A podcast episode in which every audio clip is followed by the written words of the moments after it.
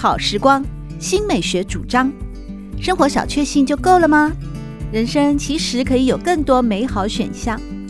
文学奖得主、专栏作家、资深媒体人朱国珍在《真正好时光》节目里与您分享美好生活。让我们打开心灵的扉页，享受真正好时光。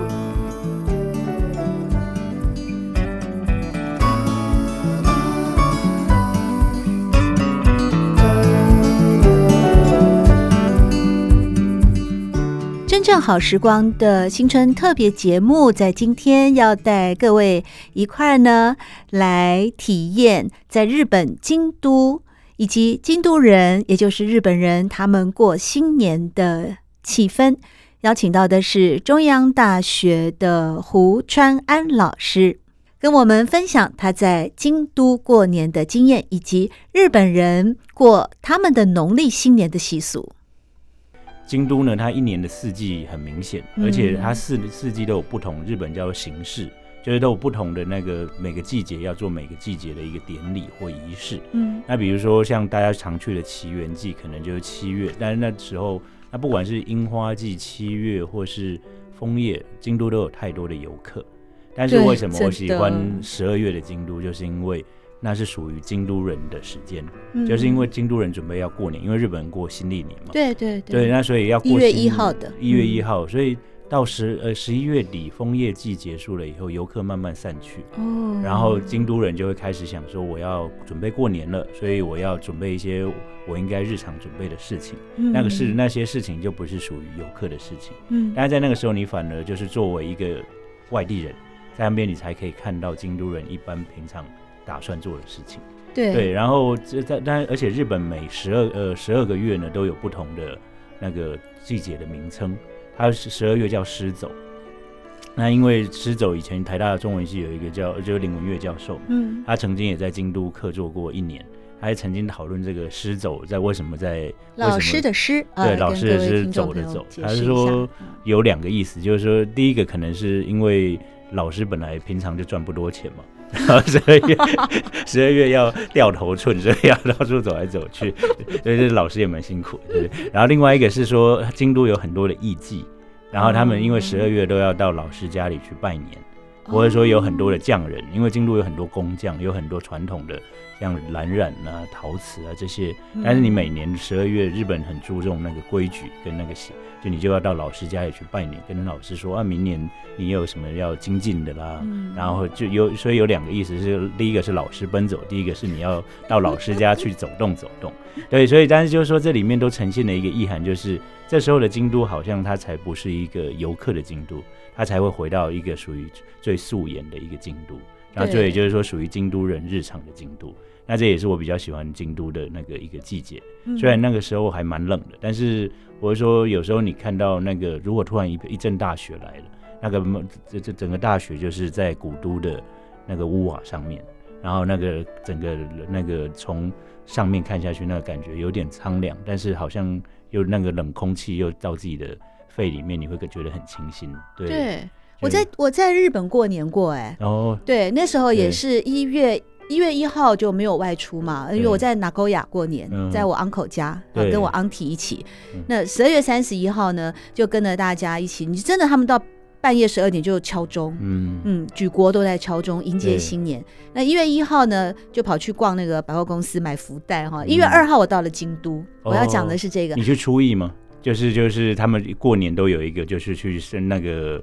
就是去神宫，就是去参拜的。然后他们过年的时候吃什么？嗯、就是请我们吃，一定像关东煮那样子的，对对对，里面要有什么海带，就是反正我觉得是个年糕，年糕，年糕就关东煮。我们过年的时候都吃的大鱼大肉，就日本人就是一定就是很清淡，然后就那种酱油汤。嗯、对，还是说我的亲戚比较穷？不是，不过相对来讲，我觉得他们的季节感还是很强，不是那个仪式感。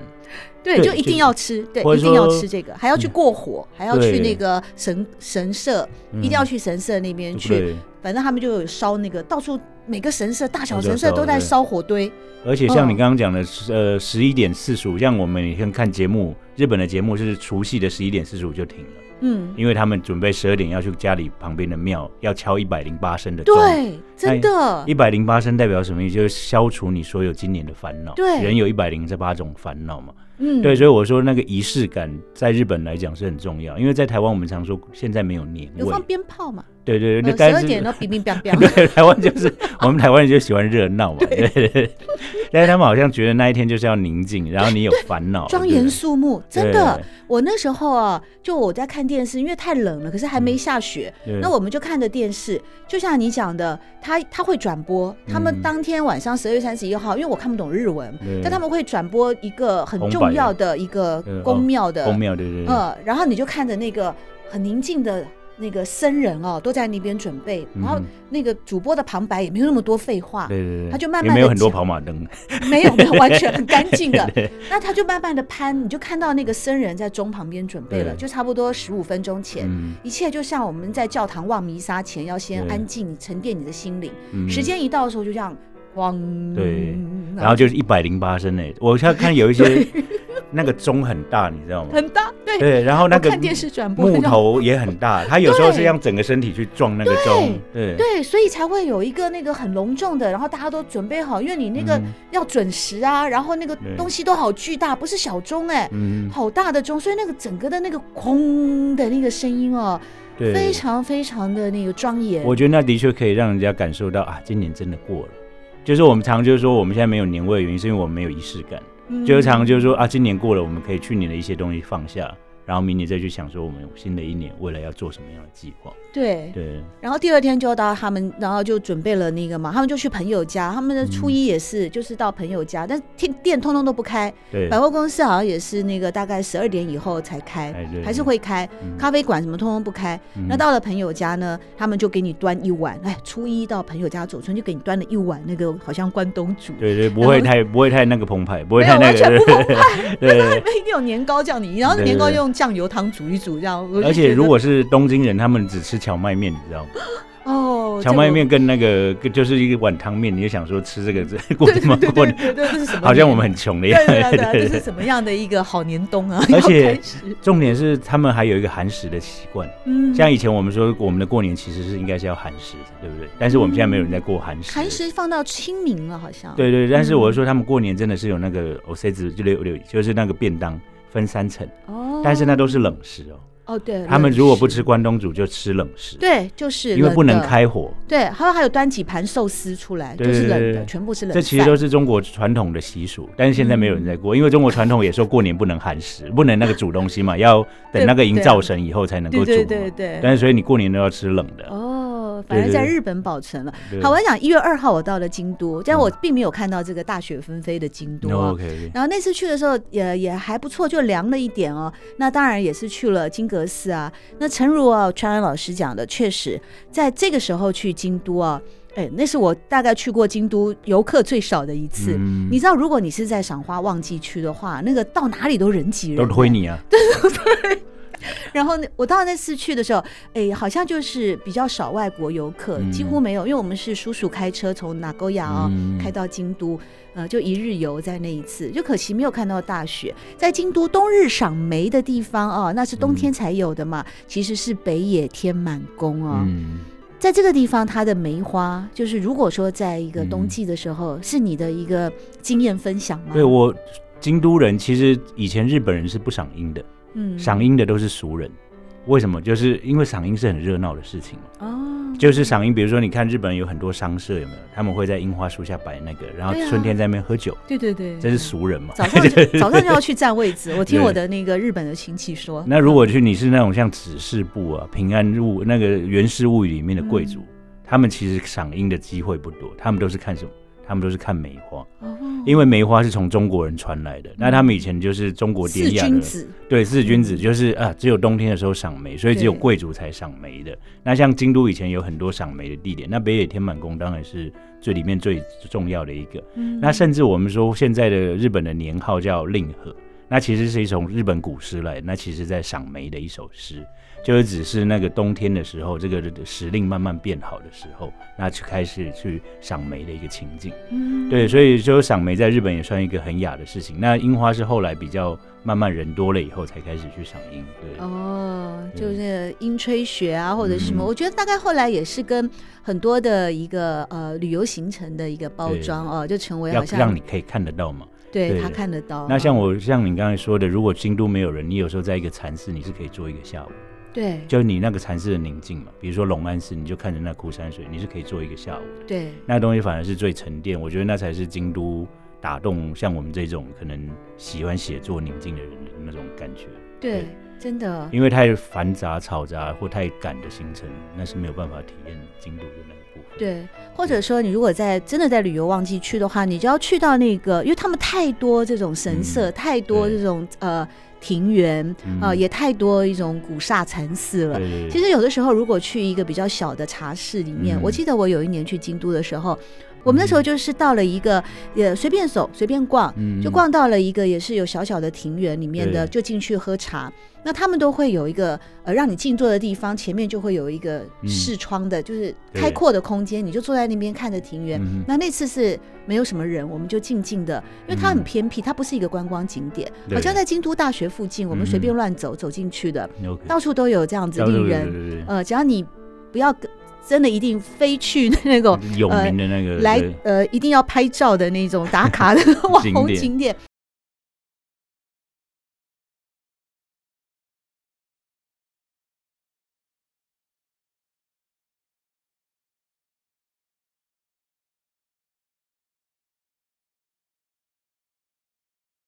对，所以那就是说，那因为日本的我们说何时它变成。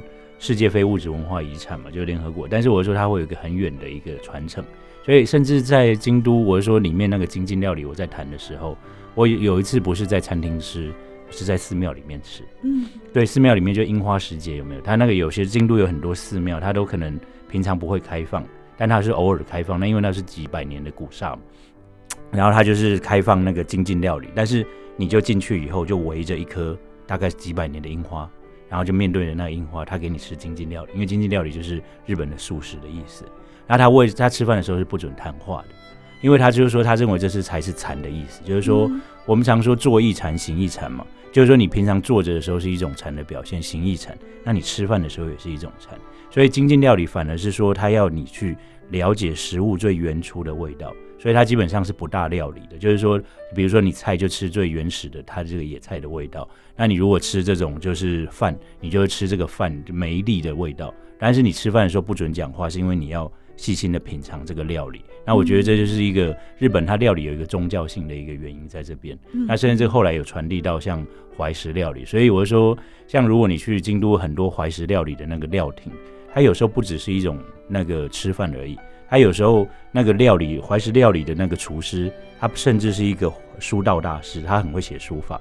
就你走进去的这个房间，他那个挂轴是他自己写的，他旁边的花是他插的，然后旁边的整个空间的布景是他做的。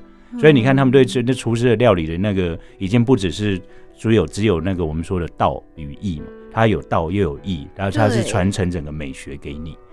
那京野菜其实也是也是一个很有趣的一个，像我们在可以现在去看，我们就是超级市场卖的那些菜有没有？嗯，有时候就其实大家都长得一样，但是就是说，你知道，其实以前在台湾，他我们就是每个土地都会长出不同的野菜，嗯，但是我说京都也是，所以他们本来有在想说啊，我们现在都吃这种在超级市场买来的菜，他们想要复兴他们的京野菜，是指在。明治以前在京都种出来的这些野菜，所以他们就去开始复兴这些，然后去种植这个。所以后来我们觉得，我在京都觉得吃京野菜，每一个每一根茄子都有自己的特色。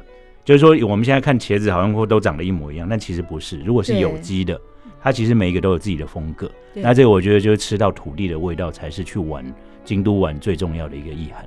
就是说，我们常说我们只是去看，但我们今天如果能吃到京都土地长出来的东西。这样你就跟京都一起融入了。对啊，对，所以我说去那边喝到京都的地酒，就是京都自己土地产出来的酒，我就觉得我灵魂就可以京都在一起，因为我开始我的灵魂有我我的最我的那个有点熏了，穿越，对对，这才是穿越嘛，因为你进入身体了嘛，只有吃才能进入身体。对对对。对，胡川老师有提到，一九八七年的时候，京都农业研究所定义了京都的传统蔬菜啊，有四十七种。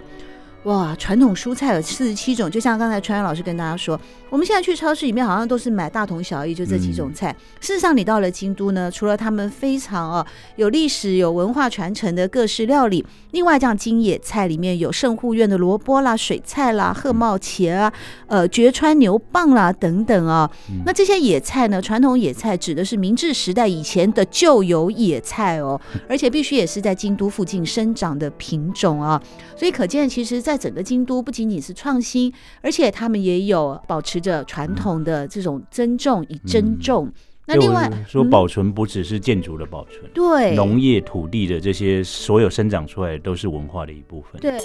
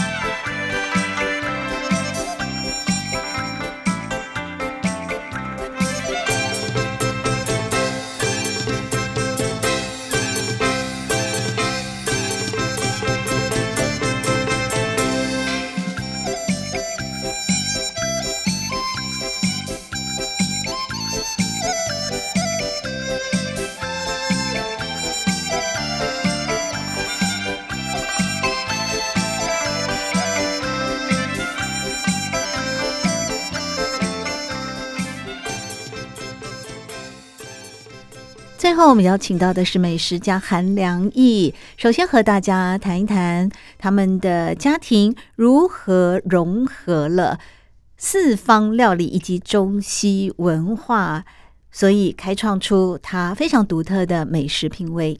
不管是我父系或母系啊，呃，都是我爸爸很很喜欢吃啊，也也还善于呃烹饪啊。我妈妈是职业妇女，她是不煮饭的。可是我的外婆。呃，他是台南人，他也是善于厨艺啊，也很好吃，也很挑剔。所以我因为在父亲、父系跟母系的熏陶下，我必须就是承认，我从小到大是的确有比同年龄同辈的孩子，呃，吃的比较多一点，而且吃的比较多元化一点。因为我父亲外省人嘛，嗯，所谓的外省人，江苏人，我妈妈是所谓的本省人啊，啊，高雄、台南人，所以我两种风味。呃，外所谓的外省菜，或者我正精确的讲，就是江苏菜或者江浙菜啊，是我熟悉的味道，而且我也常会看它怎么制作的过程，我也明白。那我外婆那里的台菜啊，尤其是台湾南部的呃台南的口味，我也常常看我外婆制作，所以我对那味道也是熟悉，对于它烹制的过程我也有所了解。然后加上我父亲，因为曾经在上海。生活过，所以他呃受到这个有点洋派摩登的这个上啊沪式生活的影响，他喜欢吃西餐，所以小时候我们就常常去吃西餐。然后后来呢，我大学呃我一直对西洋的呃文化是感到兴趣的啊。然后我大学又念的是外文系，所以所以我的英文的能力算是还 OK，我也会讲一点法文啊。所以我加上我后来又呃所谓的嫁给了一个老外。嗯，那所以西洋的风味，西洋的食物对我来讲也是完全不觉得有任何的冲突，或者完全不会不习惯。我觉得是这样子的原因让我，呃，就比较大言不惭讲的，多多少少吃的是比较在吃方面的这个经验，还有见识是比呃一般要多一些。就算清冰箱，我有时候会不限于呃中国式的做法或者台式的做法。嗯呃，我可能会用欧式的呃烹调方法，因为我也去学过呃意大利菜的烹饪。我觉得这个都是除了你呃我生长的环境之外，是跟我后天自己实在很好吃。因为人啊，如果很好吃，你就希望，然后你又吃到不好吃的东西的时候，你就会觉得说，哎，我自己来做算，然后你就会超越它，对，超越那些不好吃的东西。对，我我我是觉得，哎呀，这么难吃，我不如自己做算了。然后慢慢慢慢慢就会。呃，可能会就是培养出一个一个可以还算于还算蛮善于清冰箱的一个家庭主妇吧。俗话说，每逢佳节倍思亲。对于韩良义而言，当年他旅居国外的时候，最怀念的是哪一款家乡味呢？您旅居荷兰十三年的时候啊，其实到了夏天最炎热的几天，你都会想起外婆最拿手的一道饭汤，叫做蚵笋汤。那时候阿嬷还在世的时候，每到这种炎炎夏日啊，大人小孩都没有什么食欲的时候，阿嬷就会煮上一锅蚵笋汤，浇饭吃，清爽鲜美。对，我觉得人很好玩，你知道吧？以前在荷兰的时候，很容易买到我们所谓的生蚝，就很大颗可以生食的那种大粒的。然后在台湾啊，要买到这种呃欧洲的这种生蚝就很贵。可是我我在台湾的，我记得我还住台湾的时候，那时候哇，对于那种西洋的生蚝真的是无限的向往啊！虽然很贵，每年都要想办法啊。外国的月亮最圆。对，可是到了欧洲去之后，那么容易可以取得，我却怀念起台湾的这个蚵，就是蚵仔笋丝笋丝汤，然后怀念起台湾的蚵仔煎，用台湾的硬蚵仔来做硬席儿。可是我每次还有甚至会想要自己吃阿米爽。嗯。可是用那种国外的大生蚝。来制作呃，就是经过热煮啊之后来做呃台菜或者做做中菜，那个结果很可怕，因为那个鹅啊真的太大力了，大力到你都不知道应该怎么吃，要切成一半来吃吗？其实蛮恶的，我就觉得嗯、呃，就很好玩，你知道，你你人像你刚刚讲的。人就是人在福中的时候不知那福，可是从那个时候开始，我就决定说，既然我现在人在国外，我吃不到那么好的蚵仔，我就专心的专注来吃生蚝。回到台湾来，我很高兴又可以吃到我们的蚵仔了，就用我们台湾比较小粒的蚵仔来来作为一些我呃记忆当中我一直到现在都很喜欢的味道。曾经有朋友啊来送你蒜头。结果你也从蒜头该怎么做，这次又想起了阿嬷，因为阿嬷以前有一个拿手菜叫做蒜头肉骨仔，也就是把蒜头放到猪的绞肉里面，对，可以做出许多的美食。对，那个用闽南语念啊，就是肉丝仔。我不要，那个那个其实是用闽南语念叫肉丝仔，肉丝仔其实就是碎肉。因为一粒一粒像豆豉一样小小的嘛，因为那个豆豉的豉油，那那小碎碎粒的意思啊。是。那我不晓得为什么哎，那么简单容易的菜，我就是很多年都没有想起来。然后就就我突然因为一个契机，我想起啊，我小时候好爱吃阿嬷做的肉丝啊，然后就用最家常最。简单不过的猪肉肉末，而这也是价钱算是比较便宜的一个东西，加上好的蒜头，嗯啊，就而加好的酱油，就可以做出一个我真的觉得非常好吃下饭，甚至配酒都可以的一个一个家常的好菜哎，就是除了饮食之外，还有很多家常生活呃日常生活当中有很多那种小小的不经意的时刻，其实都。给起码可以带给我这个人很多的呃满足，就是你你细心的体会就可以感觉到啊，其实生活也蛮好的。农历春节期间，家家户户丰收庆团圆，难免会准备非常非常丰盛的美食以及佳肴。这个时候，如果说过了几天的假期，冰箱里面的菜还没有吃完的话，该怎么办呢？最后，韩良义提供了大家一些他的妙方，新春剩菜，你都可以把它变成洋食。呃，我我的家人啊，有这个所谓的老外啊。那所以我在做饭的时候，除了我们习熟悉的中式口味之外，我也要顾及这个另家人的口味嘛。那我在这个过年的剩的东西当中，有一个东西，好比说像我们过年常会吃鸡嘛，啊、哦，嗯、或者是剩下的鱼肉啊，或者剩下的鸡肉，我想说，难道就只能把它这样剥开来，然后炒菜或怎么样，或者一直吃吗？或者加酱油吗？我想说，哎，这个东西，我就想起我以前译过的书啊，就是我很喜欢的一个美国美呃美食文学家，叫做费雪，M F K Fisher，他在他的如何煮狼的呃书里面就写过呃这样子的食谱，是如他他那个呃他那本书是写于二次大战啊，食物很欠缺的这个时光啊，在美国，所以他写到了如何利用一些也是类似剩下来的东西啊，来如何利用罐头。啊，如果利用手边有的这些材料来做出啊西式的一些，比如说面啊、焗饭啊这些，我想说，哎，我忽然想起来，我想说我们的白斩鸡加上现成的那种罐头汤啊，什么呃蘑菇鸡汤这一类的啊，再加上一点呃呃蔬菜，好比。呃，可以适合焗烤的，不管是胡萝卜也好啦，或者甜椒也好啊，洋葱也好，你稍微把它改头换面一下，就形成了在呃一个西式的一个呃焗意大利面，西式的焗饭，呃或者就是你不喜欢焗烤，就直接拿来拌意大利面。呃，或者甚至拿来拌洋呃呃配合呃马铃薯薯条都可以。这个在尤其是在过年期间吃腻了，有时候每天都在家里吃，然后都是吃那些剩菜，你真的很烦中式的菜。偶尔给家人端出一个有点西式风味，而且是用剩菜做出来的，我觉得应该大家都蛮开心，然后你自己会觉得，嗯，我还有一点点天分。是，但是这个改头换面可以说是整个大成功哎！除夕夜的时候端上乌鱼子，那可就非常的丰盛哦。是，就乌鱼子你也可以隔两天以后，如果没吃完，就变装成为意大利面。因为乌鱼子很麻烦啊，乌鱼子你就是要现烤之后啊，要当天吃才好吃。对对，对，第二天之后它就变得很干。没错。不油润了，可是没关系，嗯、因为你知道吗？在南欧，尤其在意大利、萨丁尼亚啊、威尼斯啊，或者是那个呃西西里这里，他们都有吃类似的东西，也是乌鱼子。他们做法有点不一样，可是还蛮像的。嗯、他们会把呃乌鱼子磨成粉来做意大利面，就是我们吃剩的乌鱼子已经烤了半熟了嘛，嗯、就是变干的。你把那个乌鱼子。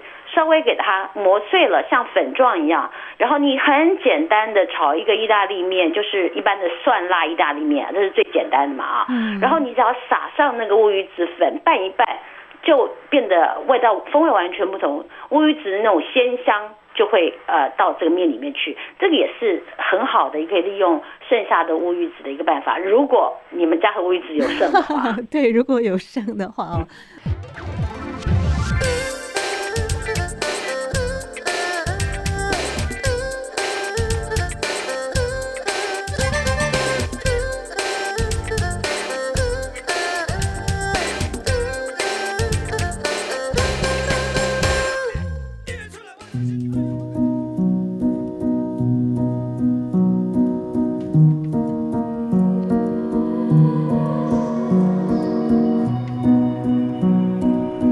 好时光，每个星期六早上八点钟到九点钟，在汉声广播电台全国联播网播出。节目在广播频道播出之后，也会上传到汉声广播电台的官网。在官网当中，您可以在经典回放的单元里搜寻“真正好时光”，随时收听到国珍为各位制作的精彩内容。喜欢朱国珍制作主持的《真正好时光》，欢迎您订阅、分享或留言。随时保持互动，一起共享美好生活。